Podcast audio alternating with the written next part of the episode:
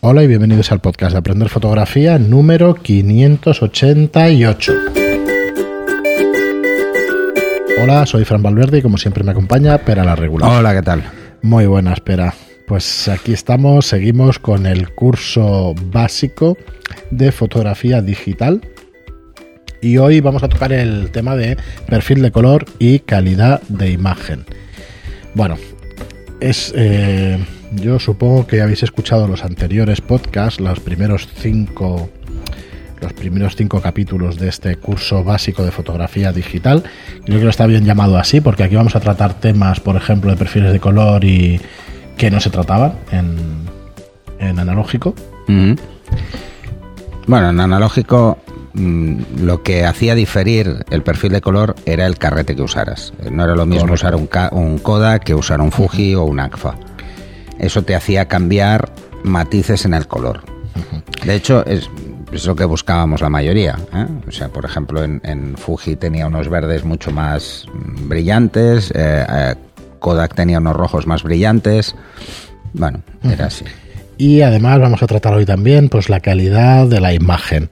La calidad, pero mm, mirando los tipos de aberraciones que son más comunes en los objetivos, los rendimientos de los sistemas ópticos, algo sobre la difracción, ¿vale? Y que sepáis que este curso de fotografía digital, básico de fotografía digital, lo vais a encontrar ampliado en nuestra plataforma aprenderfotografía.online. Acercaos, darle un vistazo porque está bastante bien.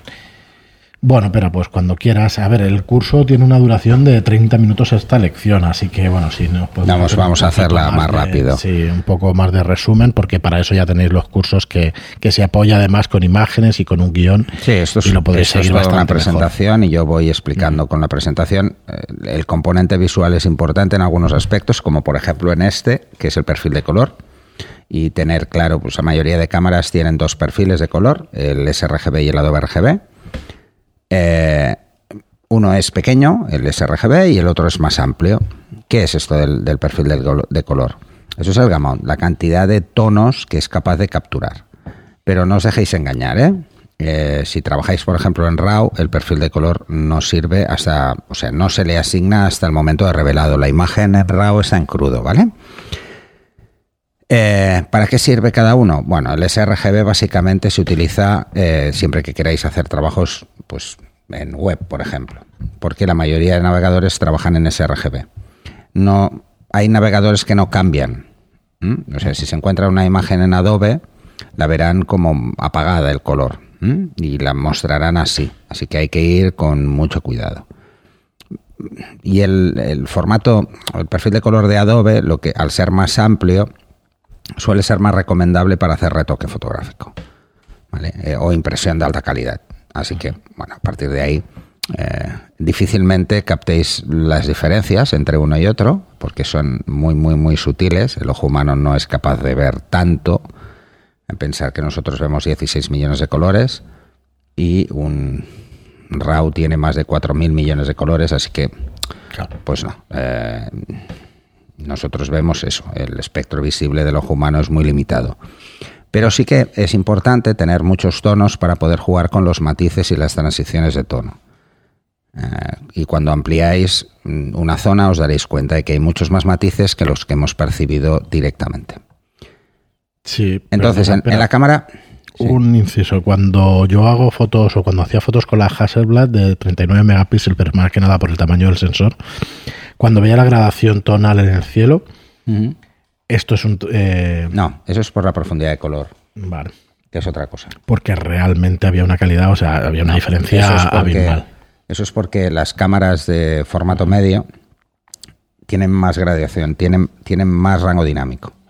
Es por un tema de rango dinámico, básicamente. O sea, hay más zonas de luces, tienes más tonos en luces, porque tienes también más bits en el de proceso. ¿no? Estamos hablando de cámaras que antes pues eran de 12 bits y que la Hassel era de 14. Pues, pues eso ya se notaba. Hoy en día las cámaras de 35 milímetros ya son, de 14, y las de formato medio suelen ser de 16 bits. Yo lo notaba sobre todo ahí, ¿sabes? En un color liso, la gradación de un tono. Se nota también porque eh, el fotodiodo es muchísimo más grande y al ser más grande tiene menos efectos de difracción sobre el mismo. Entonces Los colores como que son más, más interesantes, mucho más.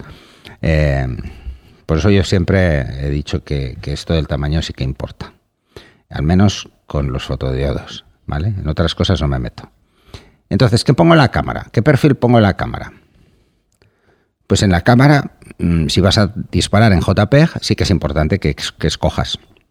Si vas a hacer trabajos de prensa o de publicidad, pues escoge Adobe RGB aunque estarás disparando en JPEG y tienes pocos bits de profundidad de color, bueno, pues vas a tener unos tonos como mucho más interesantes. Ojo, eh, para la mayoría de lugares vas a tener que convertirlas a sRGB.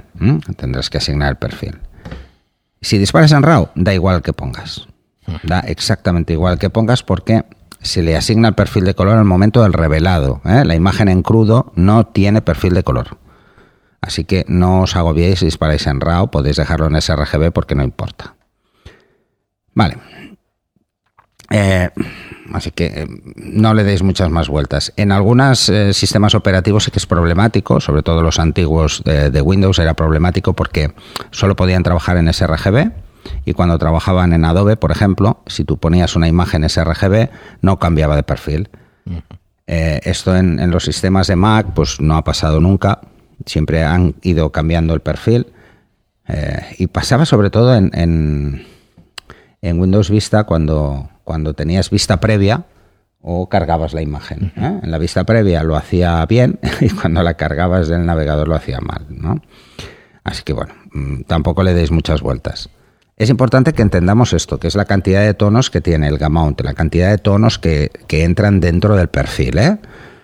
Cuanto mayor sea, mejor tenéis que tener en cuenta que, los sistemas actuales de procesado de imágenes, como por ejemplo Adobe Lightroom, trabajan en uno que está por encima, que es eh, Profoto RGB. Pero no Profoto de, de los flashes, ¿eh? Profoto RGB es diferente, ¿vale?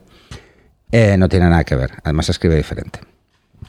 Entonces, bueno, hay otros espacios, como el que os decía, que es el Profoto RGB, eh, y tienes mm, la verdad es que hay el D3, por ejemplo, que es de Apple, eh, cada fabricante tiene el suyo, por decirlo de alguna forma, pero los estándar vendrían a ser sRGB, Adobe RGB, Profoto RGB. Estos son los más frecuentes. ¿eh? Una cosa a tener en cuenta es, por ejemplo, luego cuando lleguéis a temas de calibración de pantallas, ¿eh? que esto ya lo veréis en otro curso. Eh, tener en cuenta pues eh, cuál es mi flujo de trabajo e intentar no romper ese flujo de trabajo. O sea, que no vayamos saltando de perfiles de color. Lo importante es, si trabajas, si vas a trabajar para web, déjalo en sRGB, no te compliques la vida, incluso edita en sRGB, que no pasa absolutamente nada, y sigue ese flujo. Y luego, pues, cuando calibres tu monitor, calibralo en sRGB y te olvidarás. Y necesitarás un monitor de mucha menos calidad. Si quieres ir a a configurar tu monitor o a calibrar tu monitor para Adobe RGB o para Profoto RGB, pues ya de entrada te digo que para Adobe RGB los que soportan Adobe RGB 100% son muy caros, los monitores, y los y de Profoto RGB no hay, ¿eh? porque es que el ojo humano no lo verá ni de casualidad. Entonces, pues bueno, ¿eh? Eh, podéis jugar con eso. Trabajar en Profoto RGB, por ejemplo, cuando tienes un flujo de trabajo donde hay mucha edición, sí que es interesante. Eh, es interesante porque trabajas con un gamma muy amplio y puedes jugar muy bien con el color y luego cuando has acabado pues haces una conversión eh, para que compacte los colores que no están apareciendo y entonces pueda pasar a un perfil más pequeño o reconvierta esos colores y lo pases a, a sRGB para web, por ejemplo. Si no vas a hacer edición, pues no lo cambies, no, no te hace falta, ¿vale? O sea, déjalo en sRGB. En Photoshop, por ejemplo, mm, es donde os daréis cuenta de esto, ¿no? Cuando cambias, cargas una foto y tenéis activado, pues que os avise si hay un cambio de perfil, pues mm, os avisará, hey, que esta foto no es en tu perfil de trabajo. Y lo que es realmente importante aquí es que mm, hagáis una conversión a perfil, ¿eh? Convert to profile, uséis esa opción. No hagáis una asignación de perfil, ¿eh? porque entonces os desmadrará los colores. Vamos a ver ahora qué es esto de la calidad de imagen. La calidad de la imagen básicamente nos la va a dar el objetivo y está supeditada a cómo trata las aberraciones. ¿Qué son esto de las aberraciones? Pues como el nombre ya nos lo deja bastante claro. Eh, son una serie de afectaciones ópticas que pueden hacer que nuestra fotografía no se vea o nítida o tenga algunos defectos. ¿eh? Todos los objetivos tienen aberraciones, absolutamente todos, más visibles o menos visibles. Hay que decir que las aberraciones son muy visibles con aperturas mayores a 5.6, o sea, de 5.6 a número F más pequeño. ¿eh? O sea, en 2.8 se ven más que en 5.6. ¿eh? En 5.6 normalmente son poco visibles. ¿Por qué es esto? Pues algo muy sencillo. Cuanta más luz entra de golpe, más aberraciones hay. Así que los objetivos muy luminosos tienen como ventaja que son muy luminosos y como inconveniente que son más eh, fácilmente o les afectan con mayor facilidad las aberraciones. Eh, por eso son caros, porque si quieres tratar las aberraciones tienes que invertir en óptica y entonces las ópticas de calidad son muy caras de construir y por eso son tan caros. ¿eh? o sea, no es solo marca o no es solo mm, que queda bonito esto de decir que tengo un 1.4, 1.2, es que el tratamiento de las aberraciones son los que lo hacen caro. Cuanto más ángulo de visión tenga, más caro. O sea, es eh, proporcionalmente ¿eh? al precio general. Entonces, cuando la luz, mm, la luz que nosotros vemos, la luz blanca, ¿eh? lo que hace es convertirse en, tiene todos los colores del espectro visible.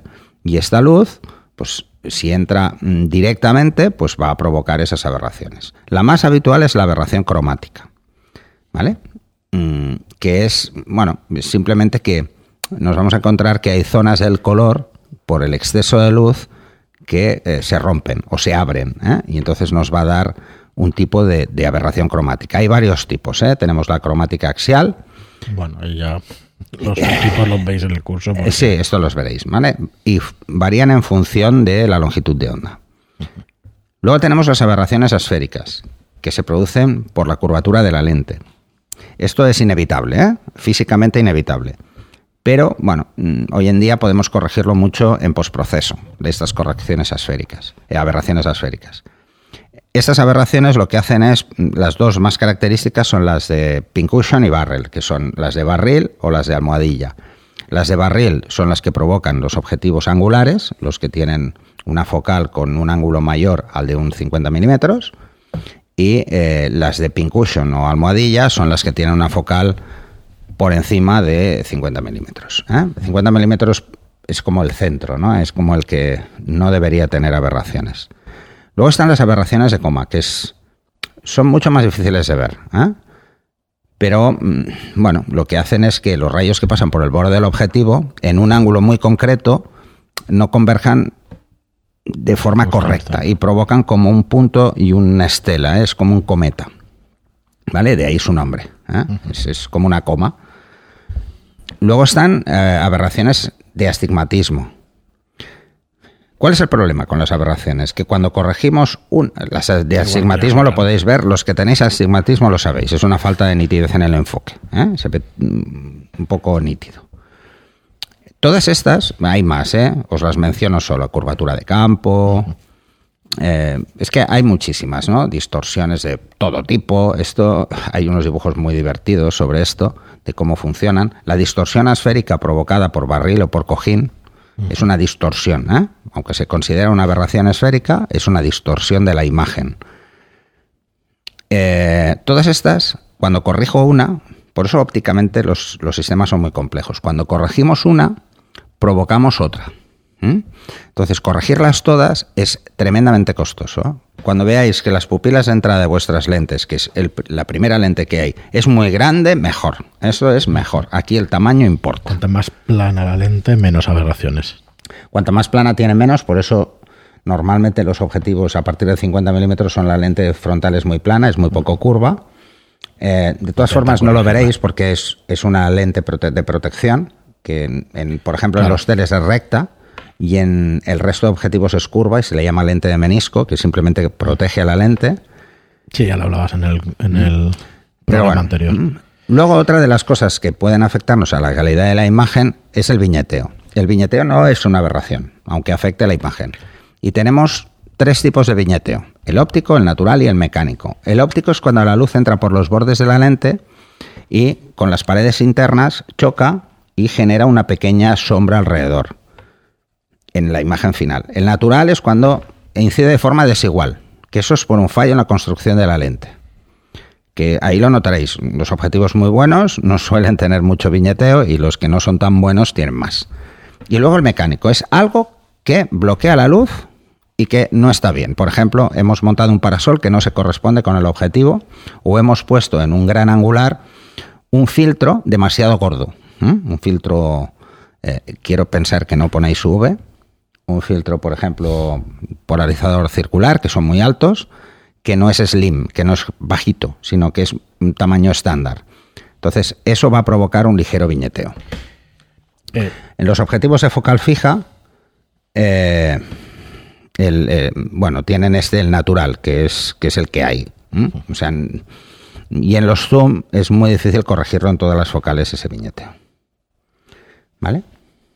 ¿Alguna cosa querías comentar o no? Sí, lo que pasa es que no sé si queda si queda algo más de las aberraciones, imagino que sí, pero nada, quería decir que si escucháis este capítulo y vais a mirar un objetivo, a ver, cuando decimos que, es muy importante el objetivo en la calidad de las fotos, es por todas estas razones que estás hmm. diciendo. Este es el capítulo que tendrías que escuchar que es difícil de que, de que lo escuchéis todos para saber que dices, joder, mm, ¿qué me compro antes? ¿Una cámara o un objetivo? Pues es por esta razón. Entonces, ¿cómo podemos determinar nosotros que somos, que no sabemos de estas cosas, que no tenemos muy claro eh, qué aberraciones tiene cada objetivo y tal? ¿Cómo podemos, y luego además eh, no suelen tratarlo mucho eh, las comparativas porque precisamente es muy difícil ver esas aberraciones porque aparecen en situaciones muy concretas. Claro, depende de las condiciones. os voy a poner un ejemplo de aberración óptica muy frecuente que es la cromática. La cromática la veréis muy fácil, muy fácil si hacéis una foto a contraluz de unos cables de alta tensión. Si veis un halo verde o un halo magenta, hay una aberración cromática. ¿Qué pasa? No se le presta mucha atención a este tipo de aberraciones porque son fáciles de corregir hoy en día en postproceso. Originalmente no era así. y eso destrozaba una foto. ¿eh?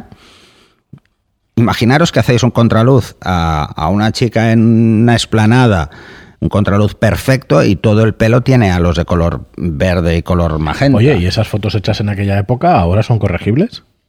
Lo que pasa es que acostumbramos a poner filtros para, para eliminar eso porque no son colores naturales. Entonces, si tú pones un filtro, eliminas un color que no existe y como no existe, no es tan visible, no, se ven tanto.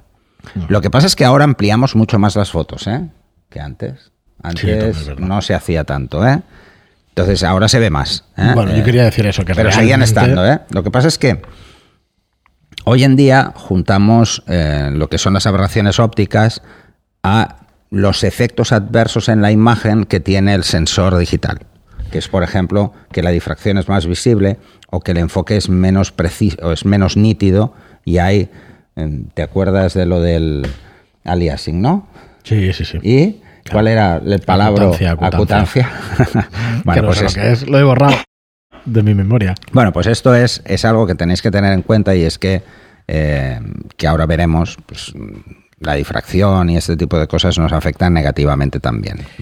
Sí, en el curso veréis además que habla Pera de las cursas, de las curvas MTF y todo eso. Sí. Pero vamos, ya lo tenéis ahí. Si quieres seguir con la difracción, pues perfecto. Sí, las Modulation Transfer Function las, las explico en varios, en varios cursos, pero que sepa, porque en el de objetivos hablo mucho más profundamente de cuáles son. En este solo explico cómo se leen, pero cómo se, leían, se leían hasta esa fecha.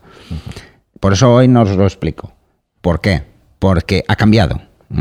Ha cambiado. Eh, todos los fabricantes han unificado por finalmente el tratamiento de las Modulation Transfer Function, porque por ejemplo las de Canon eran más extremas, o sea, eran más críticas que las de otros fabricantes, entonces eso al final Canon que ha dicho, oye, pues no voy a ser tan crítico yo, voy a hacerlo como el resto y voy a dar la misma información que el resto que eh, os lo adelanto, es un asco porque eran mejor los anteriores, pero bueno.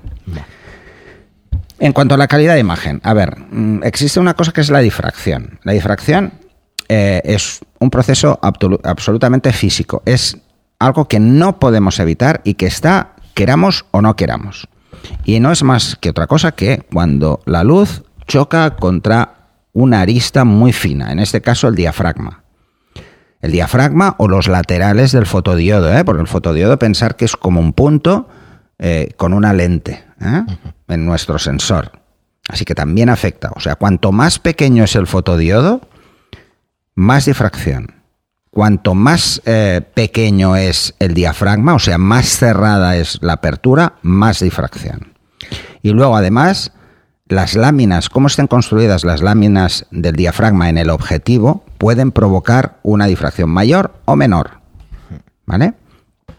Esto es una cosa que normalmente no le damos mucha importancia, eh, porque su importancia es relativa, pero veréis siempre que dicen, no, este objetivo es muy nítido en el centro y no en los extremos. Eso es normal. No hay ningún objetivo por óptica que sea igual de nítido en el centro que en los extremos. Es imposible, por la distancia que recorre la luz. De los extremos al centro, convergen. Pensar en el tamaño de la lente exterior y el tamaño del sensor. No van en línea recta, ¿vale? Esto para empezar. Como hay más distancia, hay más desenfoque. Cuando hay más desenfoque, pues es lo que es, es, eso. O sea, si yo cojo, si quisiera hacer, por ejemplo, imaginaros la típico, el típico ejemplo de vamos a hacer una foto o una carta para ver cómo de nítido es mi objetivo. Bueno, pues todos los mm, test cometen un error importante y es que esa representación debería ser proporcionalmente curva a la curvatura de la lente para ser precisa.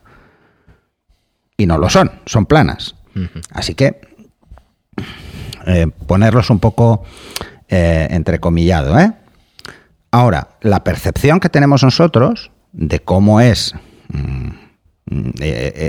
ese efecto es tan sencillo, bueno, se, explica con, con, los discos de Arley, que es simplemente que en el centro tenemos mucha resolución y va haciendo como ondas. Esas ondas son las que provoca la luz al dar contra, contra las palas del diafragma, ¿vale? Entonces, ¿cómo se corrige la difracción? Pues no se corrige.